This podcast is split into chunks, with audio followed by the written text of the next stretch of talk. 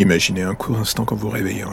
Un matin, la seule chose vous venant en tête est que vous êtes au top de votre existence. Vous avez une vie de rêve. Votre petite amie est parfaite. Votre vie est magnifique. Sincèrement, vous vous dites que rien ne peut venir gâcher ce scénario. Et du coup, vous partez au travail, le sourire aux lèvres. Le soir venu, en sortant d'une soirée plus ou moins arrosée, vous recevez un SMS de votre petite amie. Elle vous demande si vous serez bientôt là car elle se sent seule. Vous dites que vous êtes dans le Uber et que cela ne devrait plus être vraiment très long. Elle vous envoie une petite photo pour vous donner encore plus envie de la rejoindre. Sincèrement, une fois de plus, votre vie est parfaite. Et d'un coup, dans le rétroviseur, vous croisez le regard du chauffeur. Et pour la première fois de la journée, vous réalisez que quelque chose cloche enfin.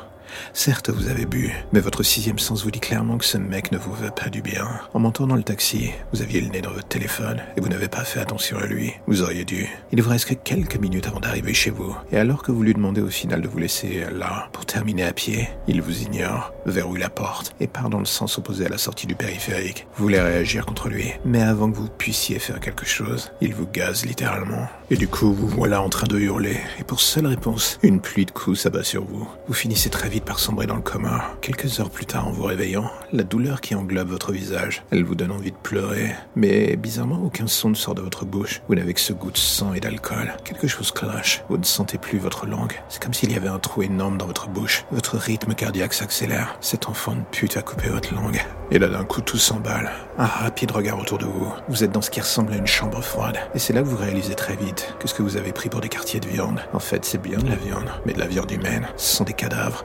éventrés et découpés à la sauvage. Votre cerveau, tout d'un coup, vous envoie un message chibilin, mais tellement clair. T'es le prochain, mec. Et c'est en tentant de bouger, vous réalisez que vous êtes attaché par les poignets. Et qu'en plus, un crochet de boucher vous a transpercé la main droite. Sans les liens en métal reliés à la poutre, votre main ne serait déjà plus qu'un souvenir. Honnêtement, vous avez pas le temps de réfléchir trop. Soit vous allez crever ici, ou vous faites ce qu'il faut pour survivre. Un rapide coup d'œil vous indique que la barre reliée à vos chaînes est plutôt dans un sale état à son extrémité. Peut-être qu'en faisant un mouvement de balancier assez fort de tout votre poids, il y aurait un espoir qu'elle finisse par claquer. Le crochet de boucher est la seule inconnue de l'équation. Mais en voyant à nouveau les cadavres d'hommes et de femmes vous entourant, vous n'hésitez plus un seul instant. Et quelques secondes plus tard, la barre cède vous laissant vous écraser sur le sol suite à vos acrobaties. Le seul souci, c'est que dans la chute, la chaîne se brise en partie, mais le crochet de boucher vous la serre littéralement la main. Vous êtes libre, mais avec quelques doigts en moins. Vous voudriez hurler, mais le son qui sort de votre bouche, ce n'est plus qu'un gazouillis de sang et de vomi. Vous êtes littéralement en train de vous vider de vos tripes sur le sol. Et c'est alors que vous réalisez que, jusque-là, vous n'aviez pas vu que tout ce qui jonchait le sol, justement, c'était des restes humains. Vous êtes dans un véritable abattoir. Et un bruit vous attire l'oreille. Celui des vibrations dans le mur. Vous semblez reconnaître le bruit. C'est celui d'un métro. Et d'un coup, la première chose qui vous revient en tête, c'est cette putain d'histoire de tueur dans le métro. Ça fait des mois qu'elle tourne en boucle. Personne ne l'a jamais clairement vue. Une légende urbaine, comme disent ces informations.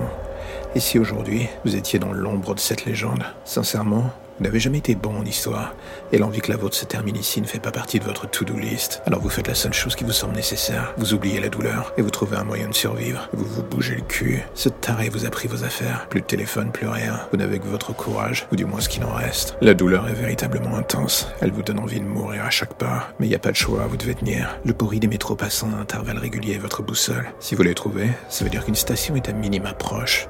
Il faut tenir, mais soudain quelque chose vous remet un coup de pression. Le bruit d'une porte qui s'ouvre en grinçant. Et voilà que dans l'encoignure de celle-ci, la silhouette de votre geôlier finit par se dessiner. Le problème c'est qu'il tient une hache en main. Pas trop de doute sur ce qu'il veut faire avec. Il avance vers vous. Et quelques instants plus tard, vous voici en train de faire un cache-cache mortuaire entre lui et vous, au milieu de la dizaine de cadavres de son abattoir. Le hurlement qu'il pousse en découvrant que vous n'êtes plus attaché en dit véritablement long sur la folie de cette personne. Mais de votre côté, la seule chose que vous voyez, c'est la porte, toujours ouverte, et dans un élan de folie, vous vous mettez à courir de toutes vos forces. La porte se rapproche, et alors que vous alliez la franchir, quelque chose vous percute de plein fouet dans le dos. Vous n'avez strictement pas le temps de réaliser quoi que ce soit. C'était comme si un joueur de rugby venait de vous plaquer. Le choc a été rude, la violence atroce. Mais ce qui vous choque immédiatement, c'est que vous ne sentez plus rien. Un peu comme si votre corps avait été littéralement déconnecté. Et alors que vous entendez les pas de l'homme se rapprocher lentement de vous, vous finissez très vite par comprendre. Ce qui vous a percuté, c'est sa hache, qui est actuellement plantée dans votre colonne vertébrale. Il s'arrête à côté de vous. Vous ne voyez plus que ses pieds L'un d'eux se pose littéralement sur votre tête, pendant que d'un geste sec, il décroche la hache de votre dos. Le sang ruisselle de cette dernière. Et à ce moment-là, Il n'y a plus de doute. Pour vous, le trajet se termine ici. Vos forces vous abandonnent. Et tout ce que vous voyez alors, c'est la silhouette de l'homme levant la hache vers vous, vers votre cou. Le geste est précis. Vous ne sentez rien. Et quelques secondes plus tard, la nuit vous accueille à jamais. Vous aviez tout pour vous. Une belle vie, une femme en or, et un avenir qui vous paraissait tout tracé. Mais aujourd'hui, vous voilà décapité dans un charnier par un tueur dont vous ne savez absolument rien. Comme quoi, quand on vous dit que la vie est une pute, ce n'est pas qu'une légende urbaine.